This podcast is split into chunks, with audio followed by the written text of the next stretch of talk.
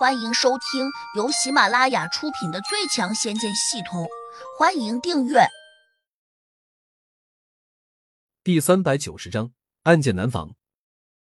可惜这凡间的修炼中人，很少有人认识他的真面目。当初他无意中从仙界坠落到凡间时，由于仙灵力几乎消耗殆尽，所以只能隐忍潜藏，最怕被天上的克星发现。如果出现这种情况，七彩仙火就会被灭掉，就好比蜡烛上的那点火苗，没有熄灭时一定会很烫手，但它却十分脆弱，稍有不慎就会被熄灭。所以，当他被通灵宝珠召唤过来时，一直小心翼翼的依附在胡杨的手心中，保留着火种，然后被胡杨用仙丹滋养，又不停的烧毁地灵，这才慢慢的壮大了自己。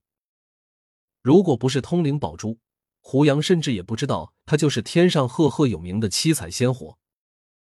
现在他又立功了，而且还让四大仙翁被烧得一塌糊涂的时候，也摸不着头脑。维山真人猜不出来，他便诚恳的问胡杨：“打入四大仙翁体内的到底是什么火焰？”胡杨依旧没有回答。他突然间想通了一个问题：他根本不需要把七彩仙火说出来。虽然说出七彩仙火可以狠狠的骄傲一把，但是在这凡间，他还不是王者。如果一再暴露他拥有仙火和仙气，难免会有小人暗中窥视，甚至生出抢夺之心。俗话说得好，明枪易躲，暗箭难防。胡杨心里很清楚，他不可能凭着自己现在的功力傲视群雄。所以，胡杨淡淡的告诉维山真人，其实也不是什么厉害的火焰。只是自己在九妹真火的基础上，加入了一点独特的法术罢了。说完，他突然改变了主意，伸手一招，四大仙翁体内立刻升腾出四片刺眼的光芒，迅速飞向了胡杨。而他们在汇入胡杨的手掌心时，马上合四为一，瞬间闪没不见。彩火离开他们的身体时，四大仙翁同时感到体内的灼热瞬间消失，整个人顿时为之轻松起来。四人均长出了口气，不约而同的对着胡杨深深的鞠躬，连声称谢。维山真人一眼就看出来了，胡杨终于收回了法术，饶过了他们，不禁也露出了一丝自得的笑容。在他看来，胡杨能够改变主意，放过四大仙翁，他是有功劳的。童明看见四大仙翁对胡杨的那种恭敬，心里不免也有些震撼，在他心目中。这四个王者一般存在的老前辈，竟然对胡杨如此恭顺，足见胡杨是多么的厉害。他的心情顿时就复杂起来，随即悄悄的把童心拉到边上，小声说：“妹妹，什么时候让妹夫指点下我？”童心一怔，粉脸一下就红透了，嗔怪道：“哥，你胡说什么呢？你现在哪有妹夫？”童明嘿嘿的笑道。妹妹，你别给哥打马虎眼了。你这么漂亮，难道胡杨会不喜欢你？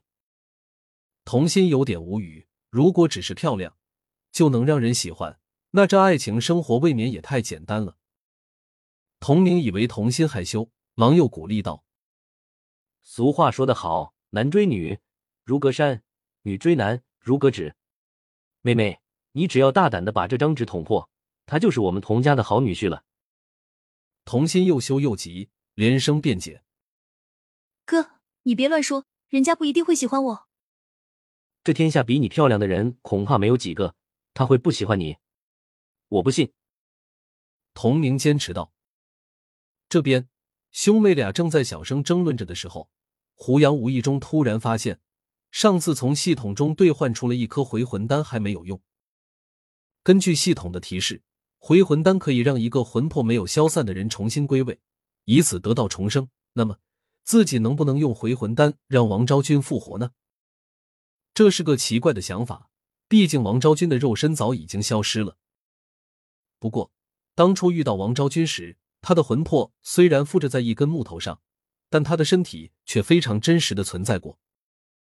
自己可不可以也让她借尸还魂一回？这么奇奇怪怪的想着时。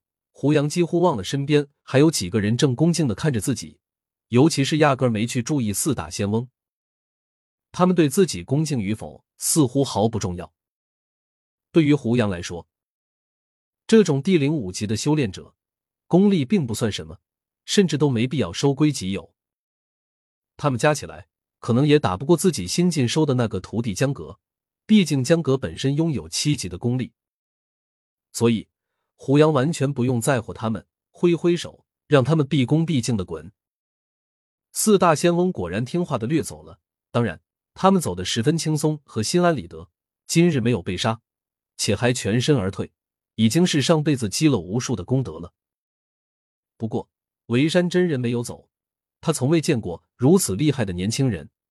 这让他心里充满了震惊和好奇，自然也就很想知道这个年轻人到底是怎么修炼到这种境界的。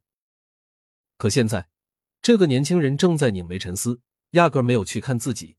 维山真人不敢出声打扰，生怕惹恼了他。于是场面变得十分诡异。胡杨一个人低头凝思，童家兄妹在旁边窃窃私语。曾经一度很骄傲的维山真人，竟像个仆人一般。小心翼翼的陪在了胡杨的边上。维山真人心想：如果我主动一点，能不能请他帮忙点解？如果我诚心实意的拜他为师，他会不会接受？当然，维山真人还有一个顾虑：倘若胡杨不肯，那岂不是很没有面子？想到此。维山真人赶紧又把童明叫到一边，小声说：“为师虽然可以把你领进门，但却没办法让你迅速提升功力。童明，你想不想和他一样，年纪轻轻就可以呼风唤雨，得到众人的尊重？”童明想也不想，眼里露出了兴奋的神色：“我当然想，莫非师傅有办法？”维山真人指了下胡杨，低声说：“不如……”你拜他为师吧。本集已播讲完毕，请订阅专辑，下集精彩继续。